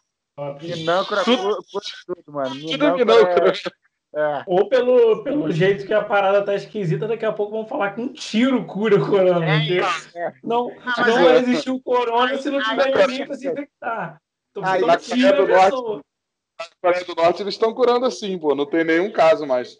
É. Todo caso que aparece, ele é curado na bala. Tiraram os casos na Coreia do Norte. Então quer dizer que o senhor está espirrando, né? É. é. Você pode entrar aqui no meu consultório rapidinho? Vou tirar sua temperatura. Pô, um barulhão. É literalmente, eu vou tirar sua temperatura, você vai ficar gelado. Você vai ficar gelado. Na hora. Cara, teve, é, voltando no, no, no, tema do RPG, é, tu não acha que tem um. que essa. Agora, só ligando um tema outro. Tu, tu não acha que dentro do RPG existe uma. uma a galera tá tentando forçar agora uma politização dentro do RPG? Não estou falando de, de, de, consenso básico, tipo, que tinha um bando de, de, de bunda mole lá, tipo, defendendo que a, no Tormenta os personagens tinham que continuar a ser, ser sexualizados, que foram criados e sexualizados, e agora no Tormenta 20 eles tiraram todos esses conceitos. Não estou falando dessa parte social, não. Estou falando de termos politizados mesmo. Não acha que tem uma galera tentando forçar uma parada politizada demais? Porque acho que tudo é politizado, mas uma parada politizada demais. De até a ponto de, de tipo, falar, tipo, ah, você se identifica com esse vilão, então tem alguma coisa de errada e tal, dentro do RPG e dentro dos filmes, cara. Cara. Cara, tipo assim. Tudo, tudo em excesso faz mal, né, cara?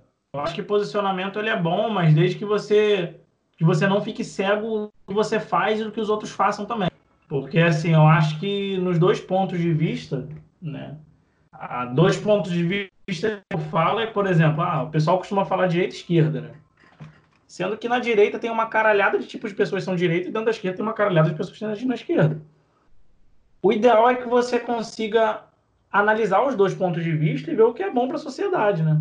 Não existe um, um, uma, uma verdade suprema no meio de tudo. Então, assim, eu acho que a politização demais, ao ponto de você segregar, é algo extremamente prejudicial, porque, assim, é... existem vilões eu me identifico. Mas não significa, sei lá, que eu me identifiquei com o filme do Coringa, que eu vou pegar um. E vou fazer o caos, tá ligado? Eu vou pegar um fuzil ali, vou sair na rua e matar todo mundo. Cada um tem uma história diferente, tem que ser respeitada. Até mesmo né, as pessoas que têm um posicionamento que eu acho. É, que eu acho que, que, que não seja evolucionário. As pessoas que estão encalhadas ali no tempo, paralisadas, é, se são, sei lá, conservadores ou que ou quer que seja dito, né? É, merecem respeito tem que ter seu lugar na sociedade. O que pode não acontecer é que acaba acontecendo ofensa de algum lado, entendeu?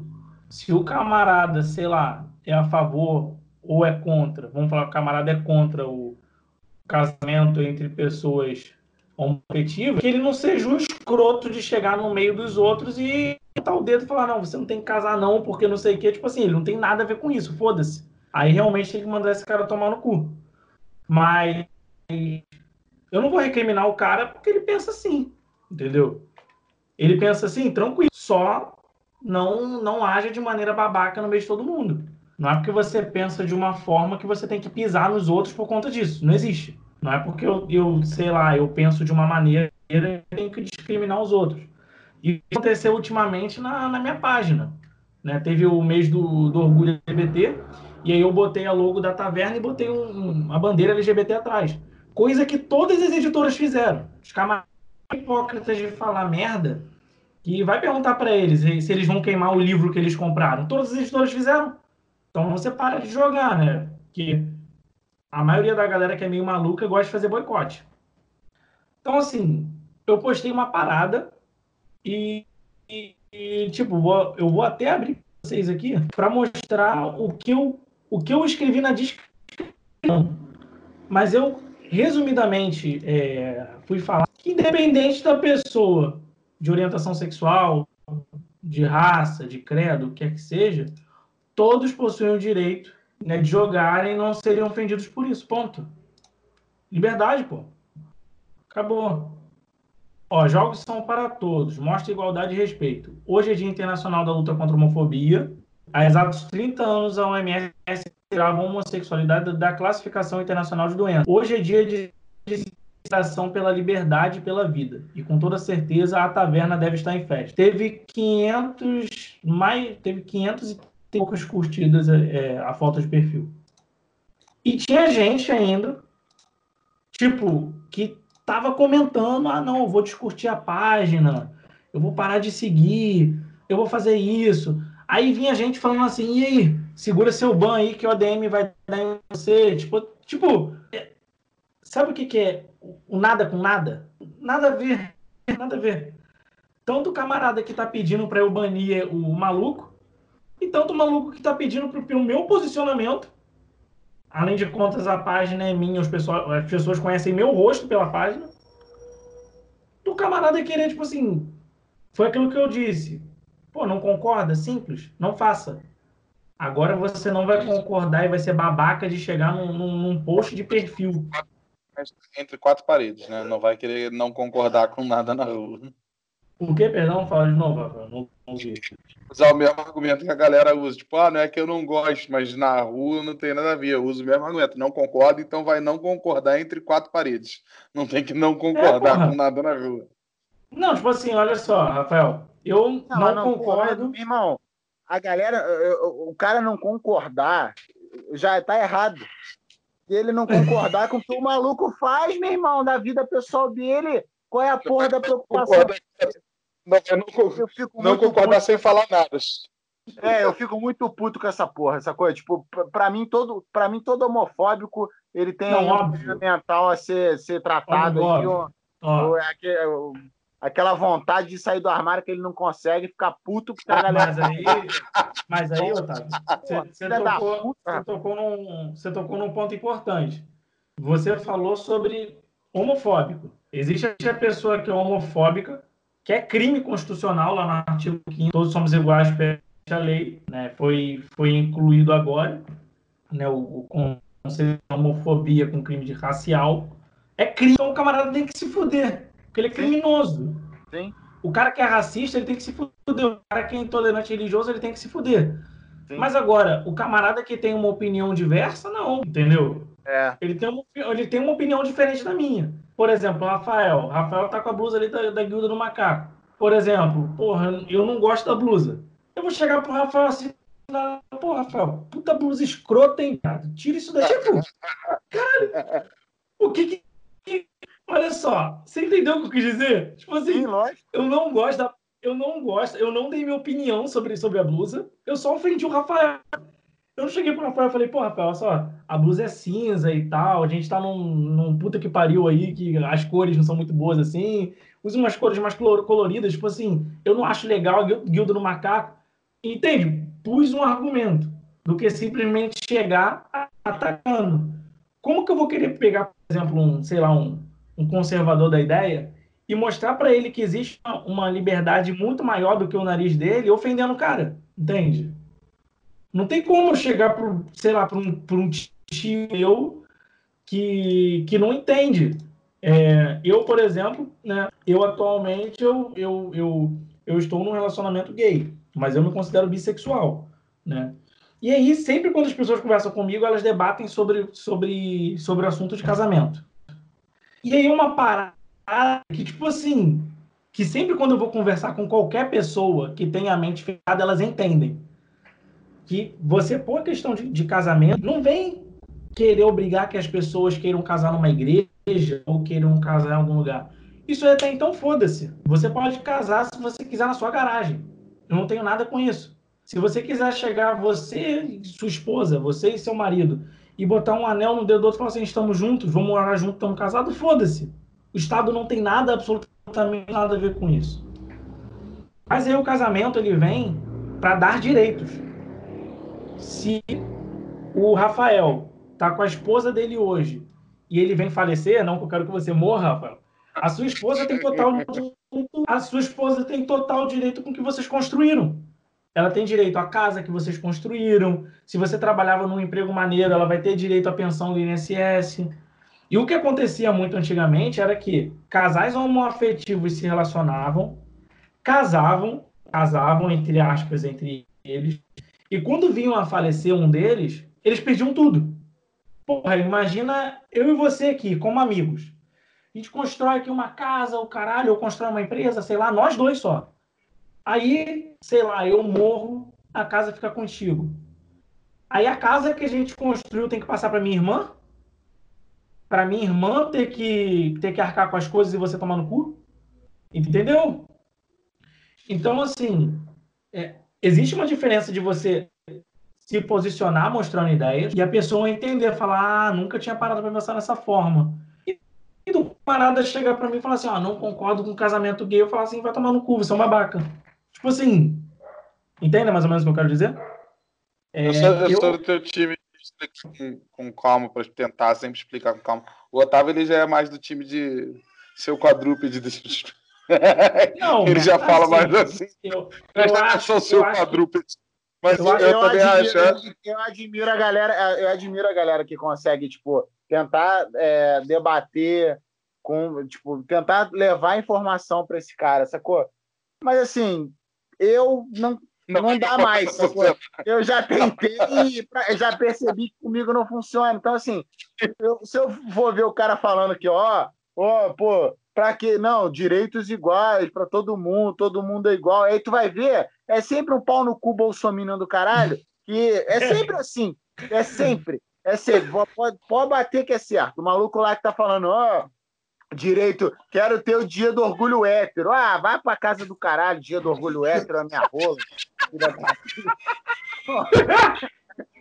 ah, velho, eu me incomodo com essa porra, na moral. Os caras não porra nenhuma. É, pra mim, eu acho que é o tipo de cara que tu vai tentar é, falar com ele. Não, amigo, olha só.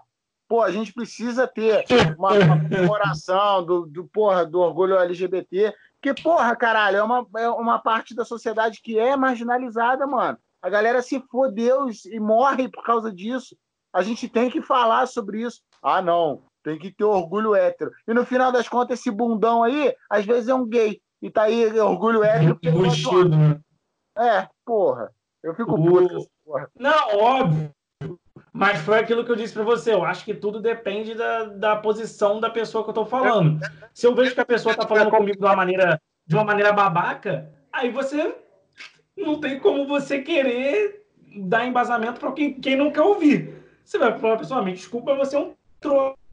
Então, foda-se, não vou falar mais nada. Mas agora, agora eu chegar para uma pessoa que eu vejo que a pessoa realmente ela não concorda, porque ela não entende, e eu chegar e falar assim, cara, você é um escroto. A pessoa, além de sair dali não entendendo, ela vai sair com mais ódio de mim e tendo mais, mais embasamento ainda de falar, não, é, realmente não tem que ter casamento porque eles são tudo um otário, porque eu tratei o cara mal, entendeu?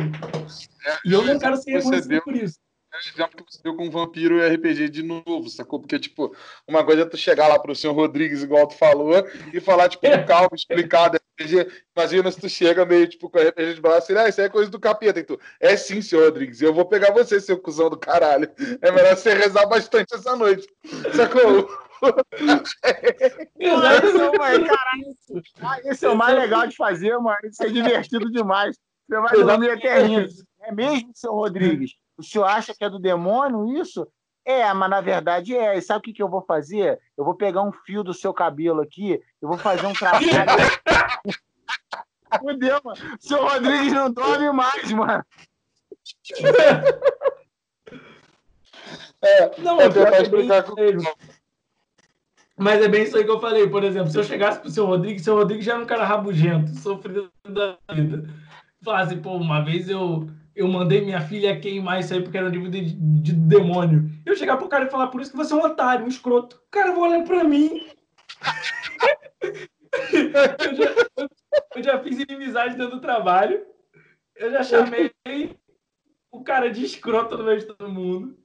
E o cara vai continuar acreditando que o RPG é demônio. Eu cheguei pro cara e falei assim, assim Rodrigo, na época realmente tinha uma, tinha uma parada muito ruim.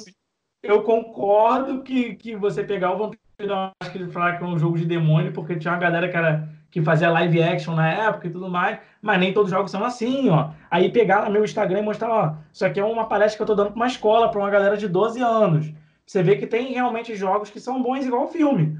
Filme não tem lá o, o, o o desenho animado, você vai ver o pica-pau, ou você vai ver, sei lá, Frozen, também vai ter Bastardos Inglórios que o nego vai cortar o outro no meio com uma metralhadora, que vai pular do céu, né, no carro atirando todo mundo. E o senhor Rodrigues entendeu, pelo menos até então, assim, vinha, vinha entendeu. Ele falou assim, ah, agora eu entendi que tem duas coisas, eu devo ter, devo ter visto o jogo errado. Acabou. Minha filha, filha velhona casada já, vai chegar com um livro de D&D e falar, joga aí, porra. É. Pode jogar agora. Agora pode.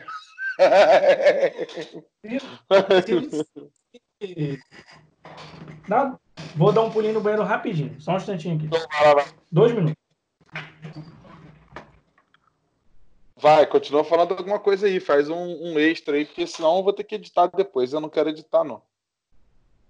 Faz igual, eu, faz, eu tava vendo hoje um flow do, do Monark, cara. Não, aliás, do Castanhari. E aí, do meio do, da parada, tipo, a, a, gente vai ali rapidinho. Aí ficou tudo em silêncio. Aí eu tava ouvindo. Eu, cara, mano, que que tá acontecendo aqui? Aí eu fui olhar no YouTube, eles nem estavam na sala, sacou? Pô, é tipo a gente, assim. Então, mas aproveitar, aproveitar o tempinho aí. A gente tem que encerrar daqui a pouco, já tem uma hora e meia. Não sei nem quem é a galera que tá ouvindo a gente aí até agora. É, mandem comentários. A galera que tiver. Mandem comentários, não, façam comentários. A galera que estiver ouvindo a gente aí até agora Comenta aí no YouTube é, Girafa Verde. Aí a gente vai saber que você ouviu até agora. E vamos ver se a galera tem escutado até agora isso. Ó, voltando. É, na faculdade, né, quando eu, eu fiz três semestres de Direito, né, e na faculdade eu lembro que sempre os professores falavam uma parada pra gente que tese, que opinião, ela tem que ser fundamentada. Se a sua opinião não tiver fundamento de nada, ela é achismo.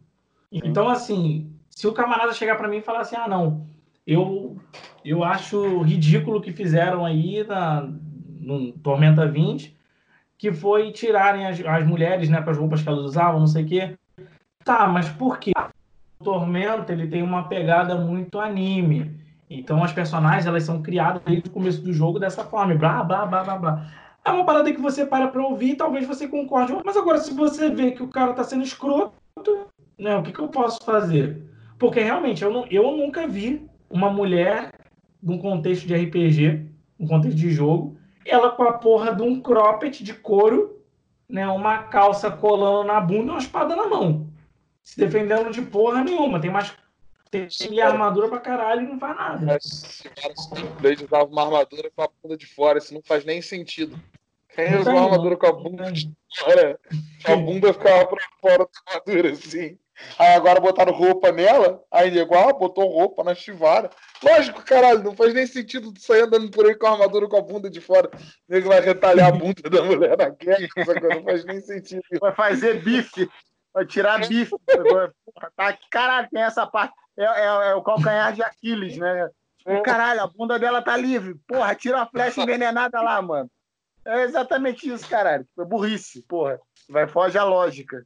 O...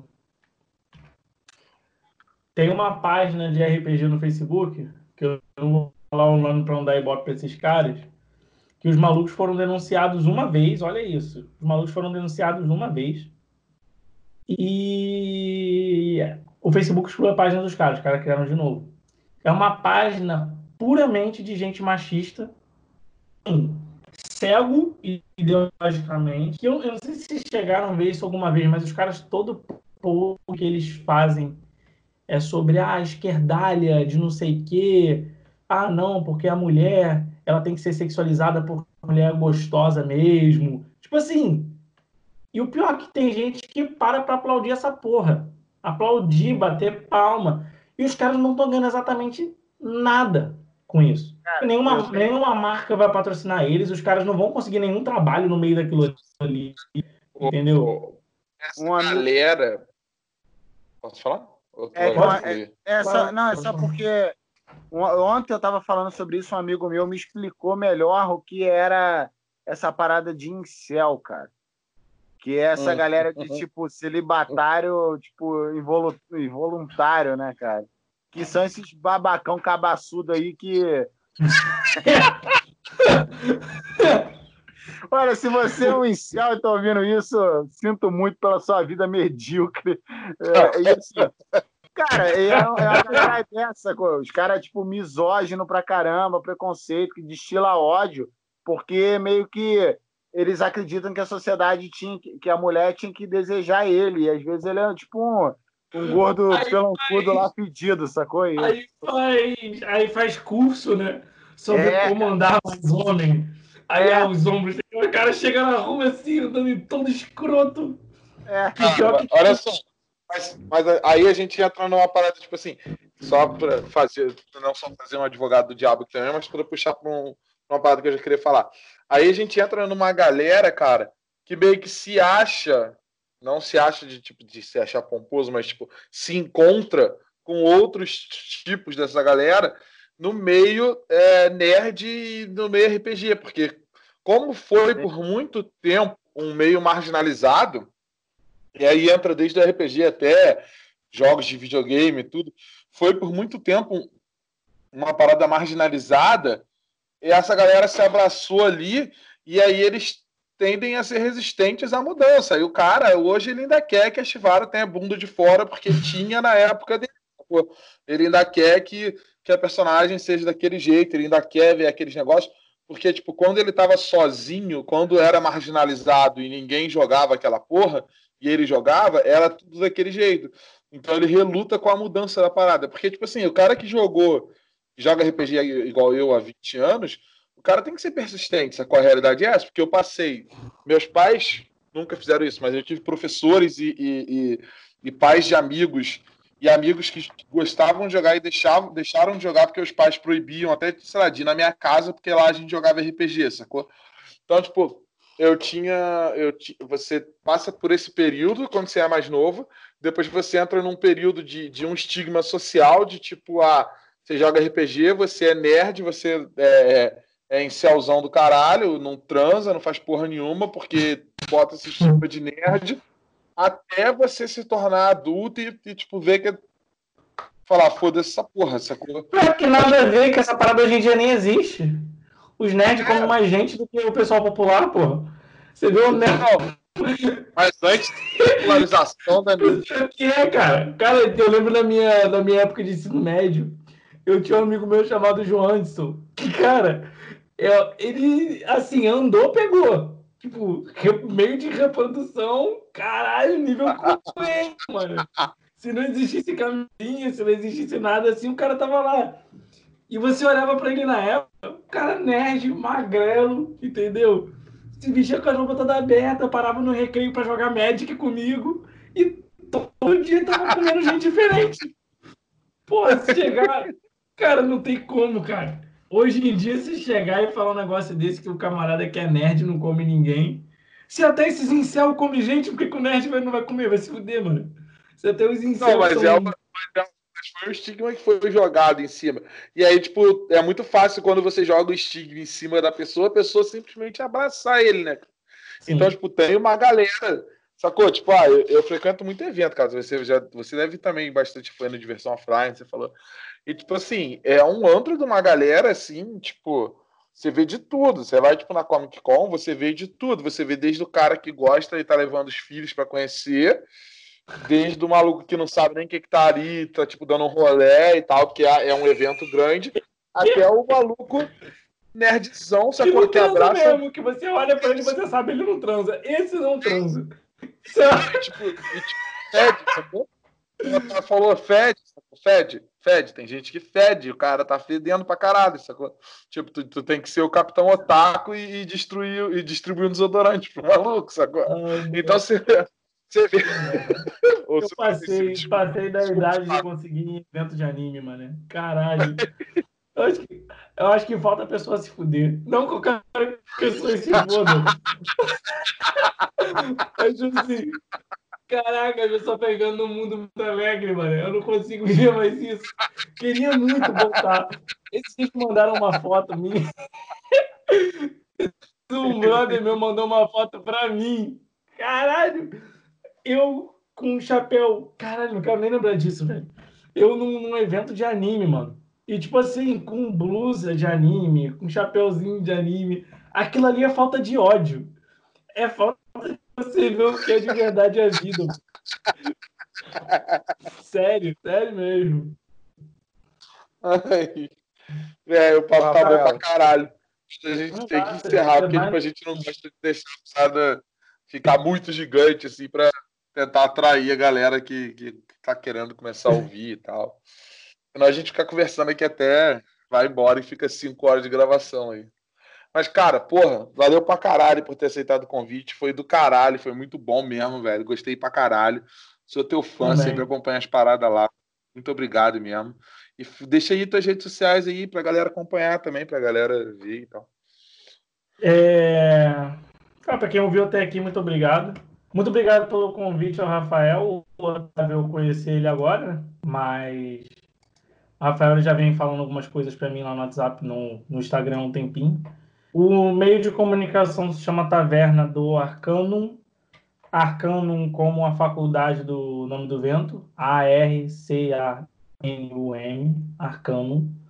E se você quiser me achar por meio, meio de comunicação mais informal, você pode escrever Barcelos Taverneiro que aparece lá. Barcelos um L só ou Taverneiro de Taverna, tá? E é isso. Show. Muito obrigado. Tu vai encerrar ou tu quer... Eu encerro? Pode, pode encerrar. Só pede pra galera aí então, seguir e fazer as paradas todas é de novo. Isso. Como o Otávio falou no começo, não deixe de seguir. Você que tá vendo a gente até o final, muito obrigado. Não deixe de seguir a gente no Spotify, se inscrever no YouTube, comentar por aí, comentar, compartilhar no stories do Instagram e sair comentando por aí, espalhar nossa palavra para as pessoas. Se você acha que você tem um papo interessante, quer trocar uma ideia com a gente, manda mensagem. Ou se você quer, tem alguém que você queira indicar, para a gente entrar em contato, manda mensagem que a gente entra em contato. Ou se você não tem ninguém que queira indicar, mas fala, poxa, vocês poderiam falar desse assunto, manda mensagem que a gente caça alguém para falar sobre isso. O papo hoje começa sempre com um assunto mais simples, vai embora. E é, mas é isso, o despojado é isso. Obrigado por ter ouvido a gente até o final. Até a próxima. Valeu, pessoal. Valeu, valeu.